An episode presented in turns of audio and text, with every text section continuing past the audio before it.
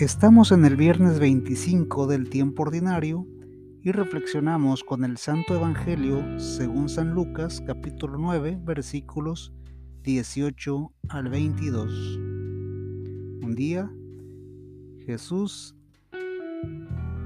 se había apartado un poco para orar, pero sus discípulos estaban con él. Entonces les preguntó, según el parecer de la gente, ¿quién soy yo?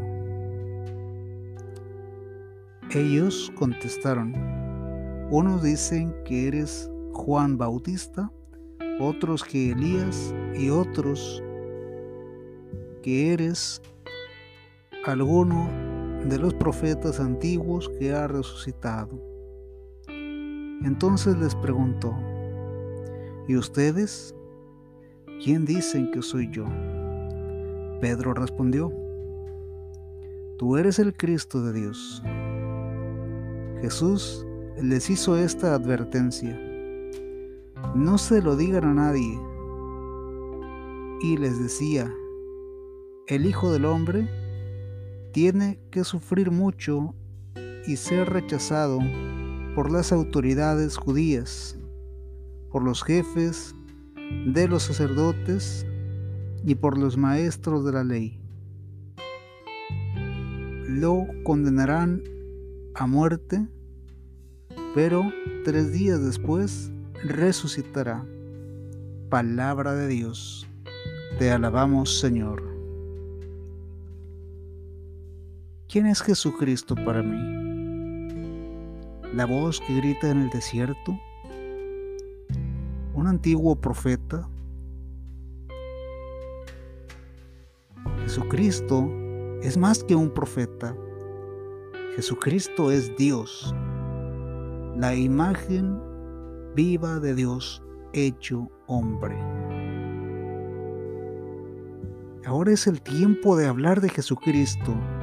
Sin embargo, no lo hagamos con criterios equívocos. Solo la Biblia, cuando decimos solo la Biblia, muchas veces estamos buscando aplicar a la letra lo que dicen los pasajes de este hermoso libro, sin la correcta interpretación. ¿Por qué, por ejemplo, la caridad, el amor, el dar, queremos encasillarlo en el 10%? ¿Qué? ¿No podemos dar más? El amor no puede limitarse como no se limitó el amor de Jesucristo al dar la vida por nosotros. La encomienda del cristiano es hacer siempre el bien. No digas mentiras. Cuida la casa común que es el mundo con su naturaleza.